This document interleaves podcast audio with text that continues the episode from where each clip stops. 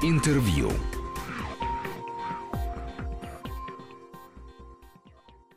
Всем здравствуйте. В студии Вести ФМ Руслан Быстров. Я с удовольствием приветствую своего гостя, главного архитектора Москвы Сергея Кузнецова. Сергей Олегович, здравствуйте. Здравствуйте.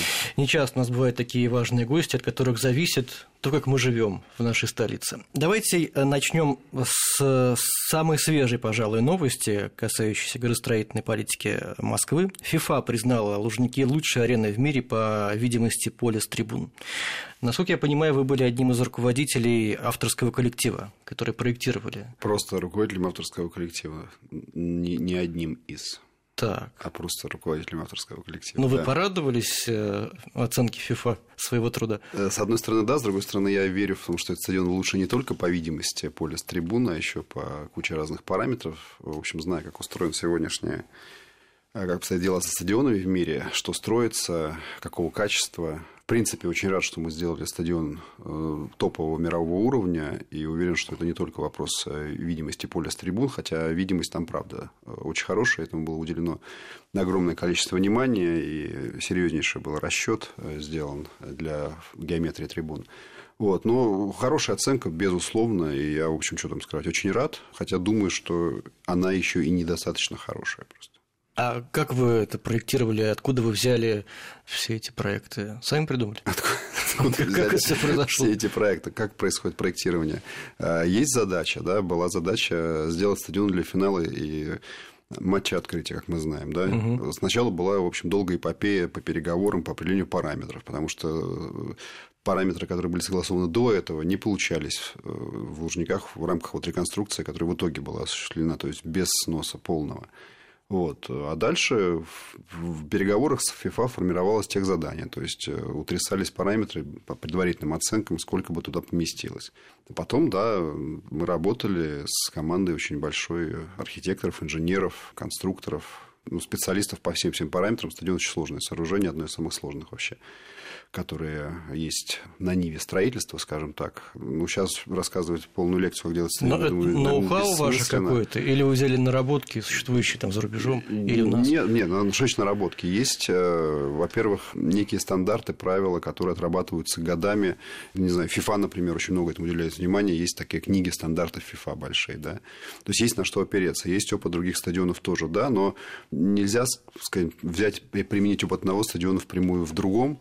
Потому что архитектура вещь очень такая, как есть такой термин англоязычный site-specific. То есть всегда привязанная к месту очень жестко и не допускает э, прямых реплик. Я считаю, все реплики и повторения это ну, то есть получаем, скажем так, всегда советский спальный микрорайон, что не комплимент, я считаю.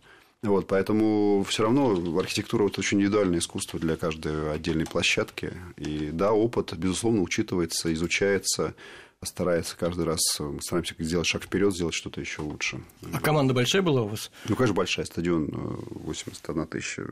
Огромная чаша. Один из самых больших в мире, конечно, большая команда. Это в основном российские специалисты или да, зарубежные да, тоже?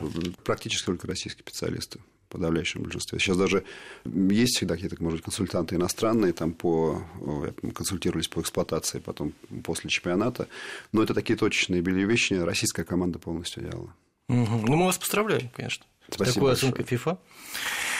А, Сергей Олегович, ну давайте теперь перейдем к такой главной теме последних лет и будущих. Я думаю, реновация в Москве.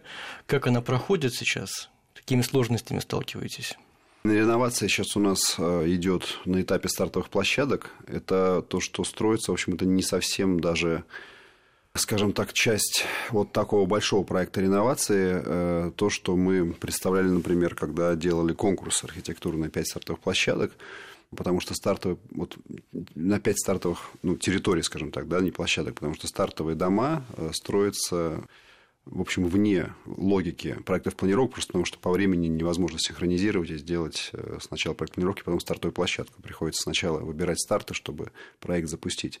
Вот, поэтому э, то, что, скажем так, вот именно будет результатом э, этого большого-большого строительства, мы начнем рассматривать на публичных слушаниях уже довольно скоро когда пойдут готовые проекты планировок по территориям. В общем, первые очертания этого были представлены у нас, э, напомню, еще вот в начале года, когда мы обсуждали результаты архитектурного конкурса. Сейчас это уже все превратилось в документацию проектную и будет представлено гражданам для обсуждения.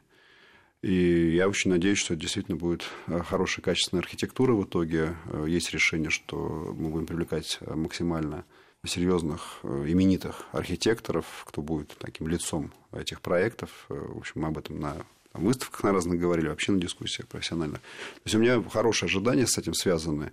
Но сейчас а, то, что мы видим в материале, скажем так, это пока стартовые дома, которые являются, в общем, такой вынужденной необходимостью для того, чтобы запустить эту так называемую волну переселения чтобы начать уже сносить первые дома для освобождения площадок и строительства уже в полном формате. Цифры напомните, сколько всего планируется построить? Ну, цифры у нас, по-моему, более 5000 домов, во-первых, вошло в проект, э, который под снос. А это порядка 30 миллионов метров. Я сейчас, честно говоря, боюсь что-то ошибиться. Цифры все, в общем, угу. были опубликованы, они не секретные. Ну, так, грубо в габаритах, значит, построить нужно, причем надо понимать, что чтобы программа могла функционировать э, экономически, да, и чтобы не залезать в карман налогоплательщиков, которые не обязаны, скажем так, из своего кармана оплачивать э, переезд и улучшение жилищных условий для одной, в общем, хоть и большой, но все-таки отдельной группы лиц, то проект должен сам себя э, экономически поддерживать, поэтому на каждый метр, построенный для переселения, нужно еще метр построить на э, продажу, чтобы рефинансировать программу, чтобы она не тянула город в убыток. Вот, поэтому построить придется, в общем, заметно больше, чем то, что будет снесено. Опять же, сейчас цифру вам не помню, но это там порядка где-то миллионов ста, может быть, метров. Что это за дома вот новые? Расскажите, они соответствуют ли всем современным а, нормам, правилам? Ну, безусловно, а, строительная индустрия ушла очень далеко со времен, когда строились пятиэтажки, и сегодня совершенно другие представления о стандартах комфорта. Даже, например, то, что мы выпускали, вот последняя итерация, будем так говорить, э, этих представлений уровня качества, стандартов, это 15 год, так называемое 305-е постановление, где мы фиксировали определенное качество, ниже которого Москва э, не будет строить жилье, и тогда, напомню, модернизировали самостоятельные комбинаты. Мы ушли вообще от старого формата панельных домов, вот этих одинаковых, таких э, некрасивых, э, которые создавали нам почему эту унылую среду, с которой мы, не знаю, все смеялись дружно в фильмах типа «Ирония судьбы». Вот, теперь этого всего нету. Э, модернизированные комбинаты, порядка 10 заводов, которые работают на Москву, делают уже вообще другого качества абсолютно жилье, по которому даже нельзя сказать, что оно панельное. Э, или просто это строительство, там, монолит, э, в общем, другие технологии абсолютно. Ну и стандарты там, планировок квартир, размеры там, кухонь, санузлов, стандарты благоустройства качество вообще первых этажей, входных групп, там, ну, масса параметров, включая там, до почтовых ящиков и дверных ручек. Вот, то есть, да, это современное жилье современного качества, абсолютно адекватное нашему времени и представлениям сегодняшним. А материалы какие применяются? Материалы очень разные. В общем, базово понятно, что это тот же железобетон, там стекло в окнах, ну ничего тут я Америку не открою, все очень просто.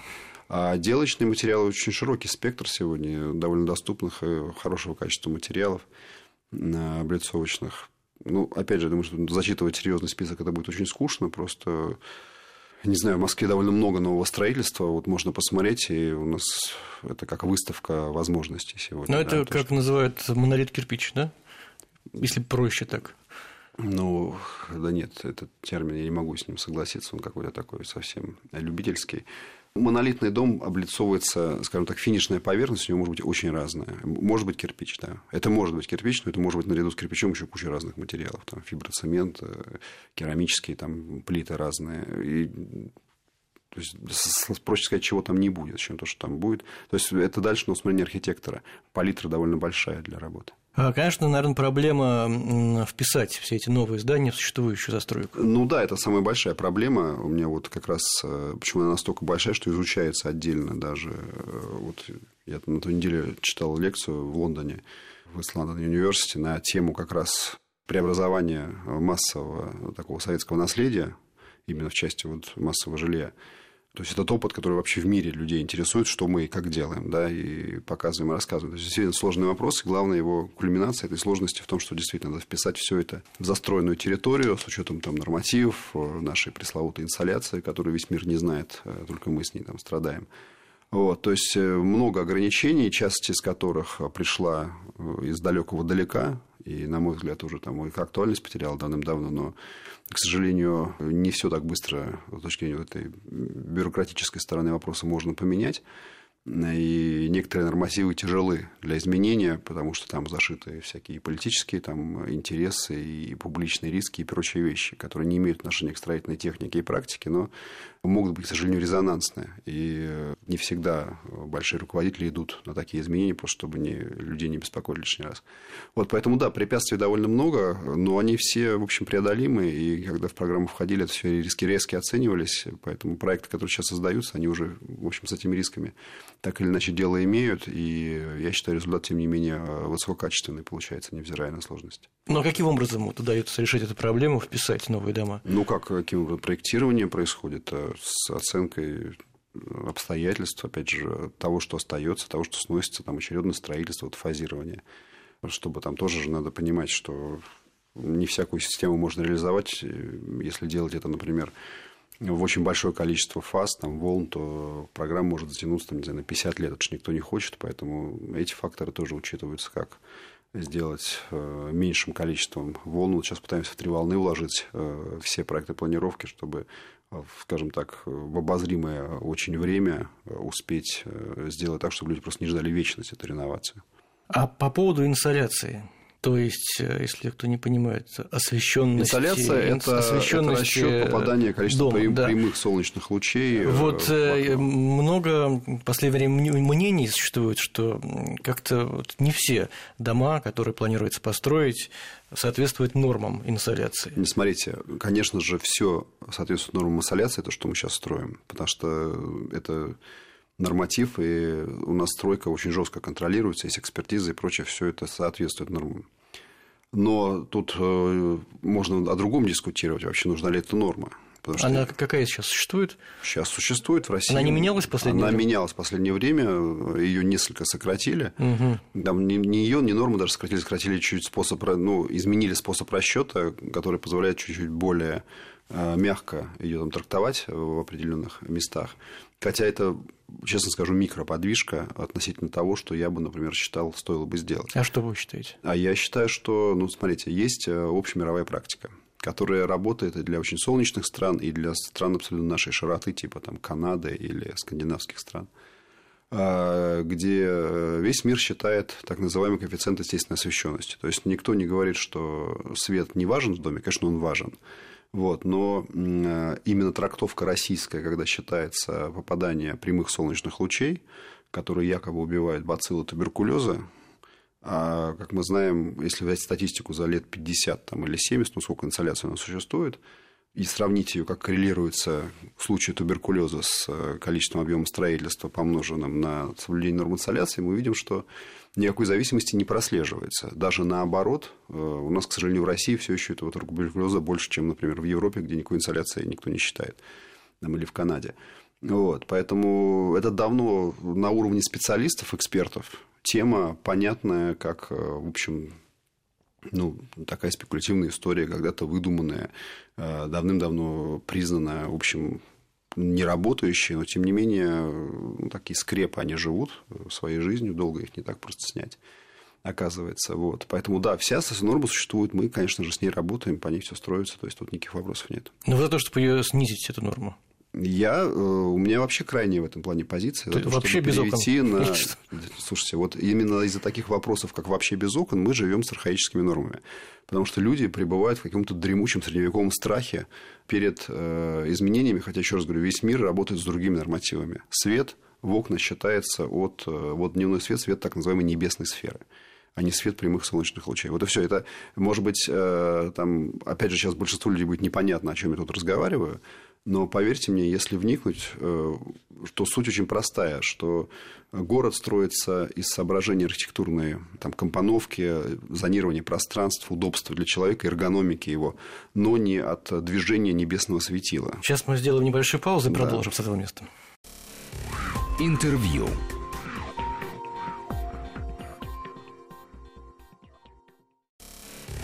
Интервью.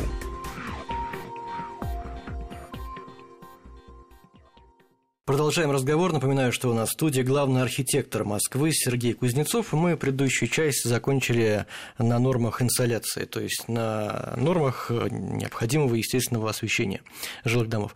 Но если вы говорите, что вы выступаете за такие радикальные меры, как вы сами характеризовали, тогда это позволит еще больше домов построить на определенной территории. Нет, это вообще не связано с количеством домов. А как же? Они же загораживают друг другу свет, нет? Они, э, во-первых, сегодня свет никому ничего не загораживает. Ну, например, частая претензия, почему дома такие высокие. Ну, вот мы слышим, да, то, что относится к претензиям. Ой, смотрите, тут дом надо построить, оказывается, 30 этажей.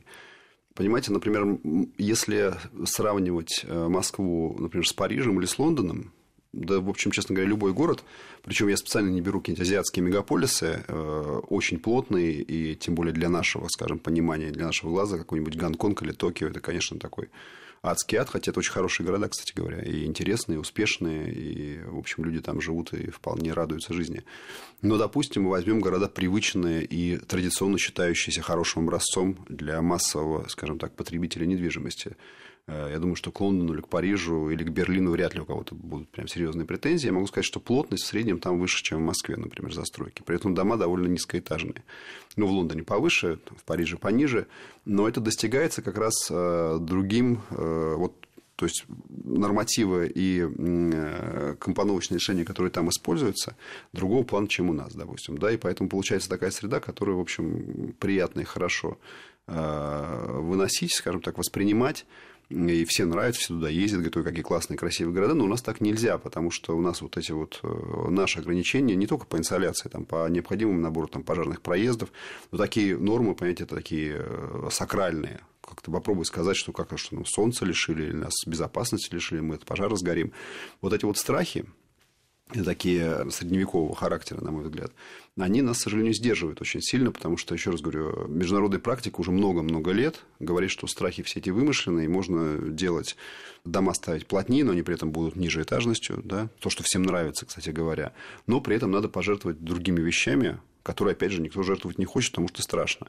Производная от этого вот постоянного страха является то, что в итоге получается 30-этажный дом, потому что, да, он ему соответствует всем нашим нормативам, и вроде, казалось бы, ну, радуйтесь, вы же все, все же хотят нормативы соблюдать как бы, да, при этом, ой, плохо получилось, дом очень большой. Но, к сожалению, ставить дом небольшой и по нормативам тоже не получается. Поэтому тут, ну, процесс, поймите, это стройка и проектирование, это, к сожалению, такая не прогулка по тенистому променаду. Понимаете, это э, очень серьезная работа, борьба и э, сведение воедино очень большого количества интересов и надобностей. Вот, поэтому результат не всегда, к сожалению, такой оптимальный, но еще раз говорю, на выходе, на выходе, невзирая на все сложности, потому что ведется очень интенсивная работа по проектированию, я думаю, мы получим хорошую, качественную среду, намного лучше той, что сейчас есть вот в этих спальных микрорайонах. А нормы тяжело менять? Нормы очень тяжело менять, да. Ну, как это происходит? происходит? Сколько времени на это уходит? Ой, слушайте, ну это очень по-разному. Нету, если И почему хотите... до сих пор, вы говорите, они устаревшие, почему их не поменяют до сих пор? Ну, это, слушайте, сложный разговор, которым специалисты дискутируют регулярно годами. Я вам сейчас в двух словах не изложу, у каждой нормы своя есть история. А есть а, лобби разные, которые те или иные нормативы отстаивают по абсолютно по разным причинам. Э, например, даже инсоляция становится часто очень спекулятивной темой для обсуждения там, на уровне, не знаю, там, даже политических там, партий, сил, которые пытаются этого преподнести как то, что власть хочет что-то у людей отнять, хотя, наоборот, она хочет дать. Э, то есть, если, опять же, сравнить результат, который получается по нормам и без норм, очевидно, если посмотреть там то, что публикуется в соцсетях, на архитектурных, на модных сайтах, и все говорит, ой, какой классный модный проект. Начнешь разбираться, там все эти нормы не выдерживаются. Там пара машин мест там нет в таком количестве, которое у нас требуется делать. Пожарных проездов там нет в таком формате, потому что никто давно людей по лестнице пожарной из дома не вытаскивает, а по-другому происходит эвакуация и тушение. Ну, к примеру, да, начнешь разбираться, выяснится, что этот вот симпатичный проект, который всем нравится, он оказывается сделан так, что если у нас предложить эти изменения публично внести, будет истерика, потому что скажут, что вы хотите, чтобы мы все умерли. Да, поэтому нет, давайте все это оставим как есть, но получается на выходе проект, который почему-то не нравится людям. Да? Ну, говорю, это, это сложная вещь, которую в двух, в двух словах не объяснить. Э, я даже не берусь, я не настолько красноречив, чтобы сейчас за это короткое время так Кстати, парковки вам. предусмотрены в новых домах? Предусмотрено, на мой взгляд, слишком много их предусмотрено. Да ладно, да, много да, не да. бывает. А, вот видите, опять же, много не бывает парковок, потому что все хотим парковаться, при этом, опять же, то, что как результат людям нравится, если начать разбираться, выяснится, что парковок там очень мало.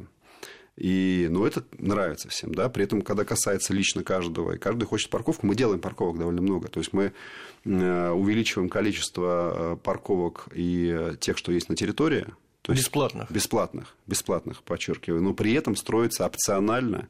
То есть, э, если ты недоволен тем, что бесплатно, конечно, на всех не хватает. Их и сейчас на всех не хватает. И будет дальше на всех не хватать. Очевидно, город же не резиновый. Машины все хотят, территории столько в городе нету. Вот, поэтому будет опция, что ты можешь доплатить, купить парковку. А, но и бесплатных будет, в принципе, больше, чем то, что есть сейчас. Угу. Заметно причем.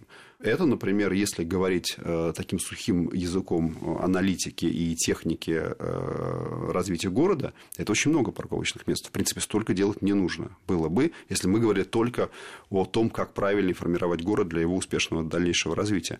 Понимаете, тут, опять же, говоря о том, что должен быть путь компромиссный, то сразу вот так вот э, резко перейти на эти рельсы не получается, потому что есть публичная реакция, с которые нельзя не э, дискутировать. Вот по, по, по поводу публичной реакции. Людям нравится то, что вы делаете? Ну, в плане реновации. Вы этих людей слышите, потому что есть разные истории, в том числе застройка Кунцева, где были протесты а, массовые. Проект Кунцева не относится к проектам реновации, сразу оговоримся. Значит, э, диалог, конечно, то, что мы проводили, например, по, э, вот, по конкурсу архитектурному на пять стартовых территорий по реновации – и результаты э, были фактически выведены в этом конкурсе на основе э, широчайшего обсуждения с публикой. То есть у нас э, посетило экспозицию там около 10 тысяч человек. Это, если брать процент от населения этих территорий, этих районов, в которых мы были, это примерно 10-15%. То есть очень большое количество людей, проживающих, поверьте, это большой очень процент, если взять, что там есть дети, есть те, кому вообще, в общем, неинтересно все это. То есть, это, это, можно сказать, что все, кому хоть как-то интересно, посмотрели, побывали, пообсуждали, оставили свои комментарии.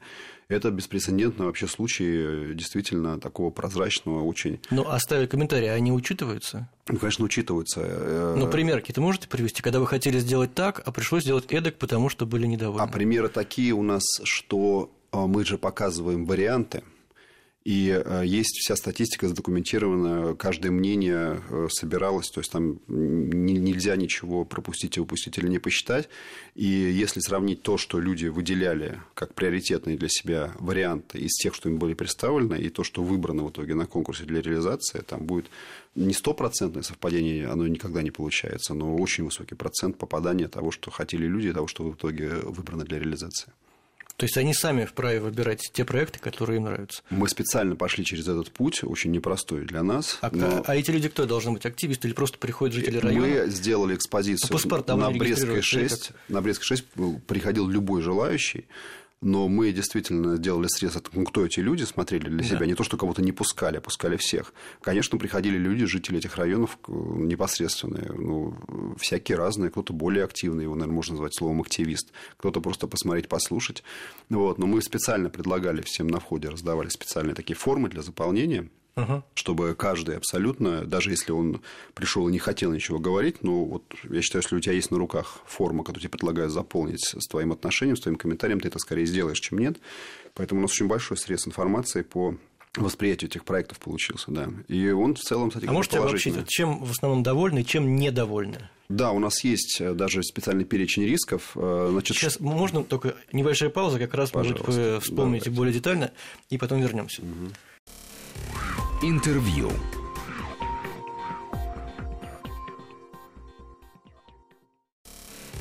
Интервью.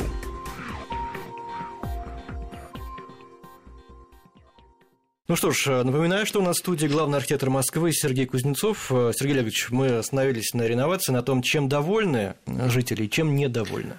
Скажем так, да, мы немножко по-другому там это для себя отмечали, но, в общем, что интересно, да, что, во-первых, Проекты представлены воспринимаются, во-первых, в основном положительно, но есть а, всегда оговорки, что нам показывают хорошие картинки, а сделаете вы все равно плохо. Это как бы такая рекламная штуковина. Вот, это первое, что мы для себя выделили, как часто отмечаемые ну, скажем так, комментарии. То есть нельзя сказать, что люди недовольны, но не люди, люди недовольны неким... Вот вопрос не недовольства, вопрос э, некого кредита доверия. То есть они говорят, что да, вот нам показали, вот круто, а потом сделайте, будет не так. Ну, мы стараемся, чтобы было, конечно же, так. Хотя понятно, что проект при реализации от эскиза до материала, он претерпевает изменения. Будем стараться, чтобы они были минимальные и не, не идеологического такого характера. Потом людей беспокоит безусловно, то, что среда станет плотнее, будет больше жителей, больше соседей, и они привыкли жить, в общем, довольно вольных условиях, в смысле, что их относительно мало на эту территорию, но Тут, еще раз говорю, да, город развивается таким образом, что территория используется более рационально, а в этом много-много плюсов, но есть действительно, в общем, такой минус, что у тебя становится... Ну, если это считать как минус. То есть, во всем мире тенденция есть, что люди пытаются жить плотнее и теснее друг к другу. Вот, например, тенденция середины 20 века, когда люди уезжали из центров городов, центры страдали, потому что вот это расползалась так называемая сабербия малоэтажная, она уже много лет имеет обратный характер, этот тренд эта тенденция. Когда люди, наоборот, пытаются, там сейчас сабербия, то есть окружение городское страдает, а люди пытаются опять плотнее, потому что когда ты живешь плотнее, у тебя больше соседей, это там, много плюсов несет. Проще доступ к сервисам, у тебя ближе, там, не знаю, магазины, скорая помощь, если там что-то случилось. Даже элементарно, ну, безопасность, потому что когда людей больше, то так называемый социальный контроль лучше работает, просто больше соседей, это меньше рисков, что что-то случится. На тему там книги написаны, в двух словах не объяснишь, скажем так, но современная тенденция развития больших мегаполисов это выражается таким термином компактность среды, да, то есть э, на единицу территории больше всего происходит. В принципе, реновация проекта в том числе об этом. И да, есть у него вот этот эффект, что будет несколько большее население и больше домов стоять на той же единице территории, это более рациональное использование городской земли. Вот, у людей это вызывает некие сомнения. Я считаю, скорее от непонимания происходящего, может быть, поэтому мы объясняем, разъясняем. Никто не может конкретно объяснить, в чем проблема. Да? Потому что, когда спрашиваешь, а что вас в этой связи беспокоит, говорит, ну вот мы машину раньше бросали, мы были, там у нас было два претендента на одно место, а теперь будет три, условно говоря, да, сложнее поставить. Но, с другой стороны, если сказать, что и вспомнить, что эти районы проектировались вообще без всяких машиномест, и машиноместа там все возникли плюс-минус спонтанно, когда люди бросали их, где просто они физически нашли пятачок, один бросил машину, он доволен, 10 при этом человек недоволен, потому что им там пройти нельзя, или там с коляской не проехать, или еще что-то. То есть, это такая ситуация это полукорректная, назовем ее так. Поэтому мы стараемся сделать полностью корректной, выведя для парковок специально отведенную территорию. Да, то есть, там вдоль проездов, вдоль улиц, отдельно стоящие какие-то гаражи. То есть, мы говорим, да, у вас придуманные для вас специально отведенные парковки будет заметно больше. Понятно, что опять, как ее сейчас на всех не хватает, так и будет на всех не хватать, но мы делаем возможность платно ее получить там через подземную парковку. Понятно, что у нас платность вызывает всегда нездоровую такую реакцию, негативную, что как это так. Ну, вот так, что да, город – это набор, в том числе, экономических отношений. И где-то за что-то приходится платить, это вот такая суровая правда жизни. В общем, такого характера разговор, угу. непростой, но, тем не менее, да, ну вот разъясняем. Да, еще по поводу реакции жителей. В последнее время острые споры вызывает ситуация вокруг кинотеатра «Соловей». Якобы планируется его снести, построить там какой-то комплекс торговый, гостиничный. Расскажите на данный момент, какова ситуация с Соловьем? Соловьем на данный момент ситуация не очень понятная, то есть нельзя назвать ни сроков, ни даже точно описать проект, потому что да, у владельцев есть на руках документы, которые позволяют им с этим проектом, скажем так, двигаться вперед, но насколько мы знаем из контактов, которые у нас происходят в связи с тем, что есть резонанс вокруг проекта такой, что, во-первых, есть пока довольно большая неопределенность все-таки с проектом, который будет реализовываться на этом месте. Он не утвержден еще. Нет, есть утвержденный вариант, но он, скажем так, такой, вы знаете, часто происходит в строительном процессе, когда ну, у всего есть свои цели. Когда есть цель получить документы там, на старт работ, делается один вариант, потом он меняется пересогласовывается. Это, в общем, везде, ну, не везде, но очень часто происходит. Поэтому, скажем так, можно сказать с уверенностью, что того варианта, который, проект, который там появится в каком-то будущем, мы не знаем, в близком или в далеком, думаю, вряд ли в близком, скорее такой в средней перспективе. Мы просто пока этого проекта не знаем, не видим, и его нельзя описать. Я думаю, что он будет серьезно меняться относительно того, что там есть, и мы его в какой-то момент все увидим, и тогда можно будет его справедливо комментировать. Сейчас просто, честно говоря, нечего комментировать. Потому что то, что там показывается, это, это очень, очень промежуточная такая стадия которую я бы серьезно не воспринимал. Больше того, рассматривается, например, тема там, сохранения той же функции кинотеатра в этом комплексе в будущем. То есть э, люди вообще, даже те, кто привык что на этом месте есть кинотеатры, и они даже ничего не потеряют, скорее всего. Но так как, еще раз говорю, финального проекта нету, то и сложно что-то обсудить. При этом я бы отметил, что э, проект обсуждался, например, ну, не именно он, а вообще все площадки Москвы, в том числе эта площадка, например, на слушаниях по зонированию Москвы, по ПЗЗ, по зонингу, где никаких вопросов не возникало. Проект до этого, когда-то довольно давно, когда принимались решения, тоже проходил обсуждение публичное, тоже в 2010 или в 2009 даже году происходило. Тоже никаких следов там, никакого резонанса у нас не осталось, до нас не дошло. В общем, тут я наблюдаю, честно говоря, некую несвоевременность сейчас э, и для меня не очень ясную природу поэтому этого такого катаклизма случившегося публичного, почему вдруг сейчас возникла дискуссия, а не тогда, когда город сам приходил и предлагал обсуждать И тогда никого это не волновало почему-то. Сейчас заволновало, но, еще раз говорю, пока, кроме того, что констатация, что да, все процедуры пройдены корректно, и у людей есть разрешение, чтобы двигаться этим участком, это можно констатировать, это все так.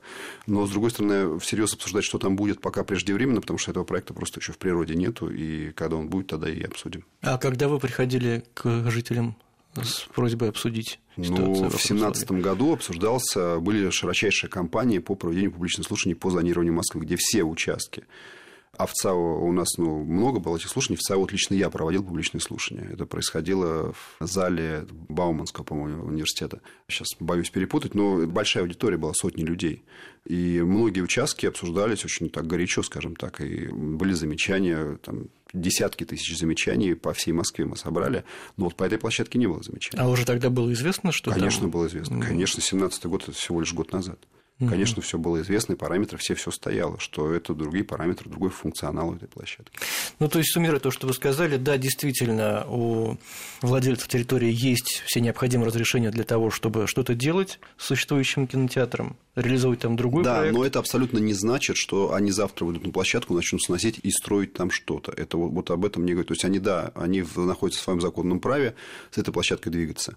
Куда они придут? Я говорю, мы с коллегами там, с этими ВКонтакте разговаривали, и, и это, в общем, достоверная а информация. это они, они решают, там, что это частная территория, или город как-то может на это тоже влиять? Город, э, в общем, может влиять, и мы в диалоге находимся, и поэтому я говорю, когда будет большая конкретика по реализации проекта, я думаю, мы там его будем обсуждать в тех э, полномочиях, которые в рамках у нас есть, будем вести переговоры. То есть, ну, чтобы проект, который там родился, он был хорошего качества. Так, хорошо. Москва-река. Так давно говорят о том, что необходимо ее более эффективно использовать. Угу. Что планируется в этом направлении? Значит, у нас сейчас э, идет целый ряд, пока на уровне проектной документации работ. Она уже в довольно высокой степени проработки, где-то даже уже, вы знаете, и строительные идут работы, и, например, благоустроительные, в том числе и в том году был ряд работ в летний период сделан. У нас из первоочередных площадок это, конечно, большой комплекс набережных в районе Зила, где активно идет застройка вот, бывшей промышленной зоны. И в западной части, вот за Сити, Желепикинская набережная, Фили, с другой стороны, там тоже сейчас ведется разработка проектной документации. И набережные по обоим сторонам реки, вот Сити и туда до района Мневника, вот Хорошовки, суммарно это порядка 30 километров такой довольно ближней перспективе набережных. А что касается самой Москвы-реки, вот много говорят о том, что необходимо как транспортную артерию использовать. Пока этого так и не произошло. Вы знаете, вот вы говорите, так и не произошло. При этом, что у нас трафик по реке вырос за последние годы, не знаю, удвоился. Но это экскурсионный в основном. Ну, разные, да, экскурсионные. Ну, а вы имеете в виду, когда... Чтобы, как, да, вот как на как маршрутке, как, как на Вапорето в Венеции. Конечно, смотрите, есть вот в рамках программы «Москва-река» развития, да, у нас есть диалог с департаментом транспорта, с нашими коллегами. И проект уже в высокой степени проработки. Именно вот буквально по карте тройки вы ездите в том числе по реке. То есть есть сеть причалов, есть э, специальный тип речного транспорта, который регулярно идет с неким нормальным циклом по реке. Но есть вопросы просто по реализации пока некоторые, что у нас э, река не очень заселена, хотя в перспективе будет заселена более активно, потому что много территорий просто либо в стройке, либо вообще не принято решение по ним. Но с, скажем так, колонизацией, я бы сказал, обживанием этой территории, и, безусловно, можно сказать, транспорт придет, это вопрос сейчас времени. То есть проект в разработке, мы видим его уже очертания, мы понимаем его реализуемость, и технически там вообще, в общем, вопросов немного. Но они есть, но они все решаемые. И можно с уверенностью сказать, что мы увидим времена, и я думаю, что уже довольно скоро, когда будет регулярный транспорт на Москве-реке, в общем, работать, как любой другой городской общественный транспорт. Москва на международной архитектурной арене, как она выглядит? Москва сейчас выглядит лучше и лучше. У нас колоссальный прогресс, если брать, не знаю, период последних там 10 лет. Ну, прямо даже, скажем, без э, всяких таких экивоков, что за период работы Сергея Семеновича именно, мы прошли очень большой путь. У нас из таких свидетельств, скажем так, документальных, из свежих вещей Международный фестиваль архитектуры в Амстердаме, который в разных городах проходит, в этом году был в Амстердаме. Очень крупное международное событие, которое дает срез по миру обычно. То есть заявки со всего мира проектов поступают на оценку по разным-разным категориям. Москва рекордную оценку имела в этом году. 10 проектов московских, причем 13 было российских. В финале уже из них 10 из Москвы. То есть это много. Мы даже договоримся сейчас с этой институцией на следующий год в Москве провести какое-то событие, потому что Москва привлекает особое внимание именно по своему архитектурному развитию. Большой очень запрос у коллег по миру. Мы даже ездим какие-то... Ну, вот я сейчас уже упоминал, что я в Лондоне на той неделе был с лекцией по теме массового жилья вот как раз э, реновация в том числе и даже в первую очередь э, интересует, потому что эта проблема, проблема массового жилья касается, в общем, сейчас больших мегаполисов практически всех, и этот опыт крайне интересен. И мы с немецкими коллегами, хотя у них была своя программа реновации, показывали, рассказывали. То есть, это то, что в общем, знаковые проекты, такие как «Заряди Лужники», вызывают всегда интерес. Тема массового жилья актуальная и с архитектурной точки зрения тоже. Плюс тема транспорта, метрополитен, новые станции, которые мы делаем. Много публикуется по миру. И недавно вот портал Архделя, топовый такой интернет-таблоид международный, там 180 миллионов, по-моему, посетителей у них аудитория огромная, публиковал нам станция Солнцева нашу, одну из новых станций метрополитена, а очень модную такую. То есть тут, я могу сказать, что, конечно, большой прогресс, то есть не значит, что надо успокаиваться на достигнутом, я считаю, надо еще много-много работать, чтобы Москва стала действительно такой иконой международной архитектуры. Вот, но мы к этому, можно сказать, движемся довольно здорово. Спасибо вам большое и удачи. Спасибо. У нас в студии был главный архитектор Москвы Сергей Кузнецов. Интервью.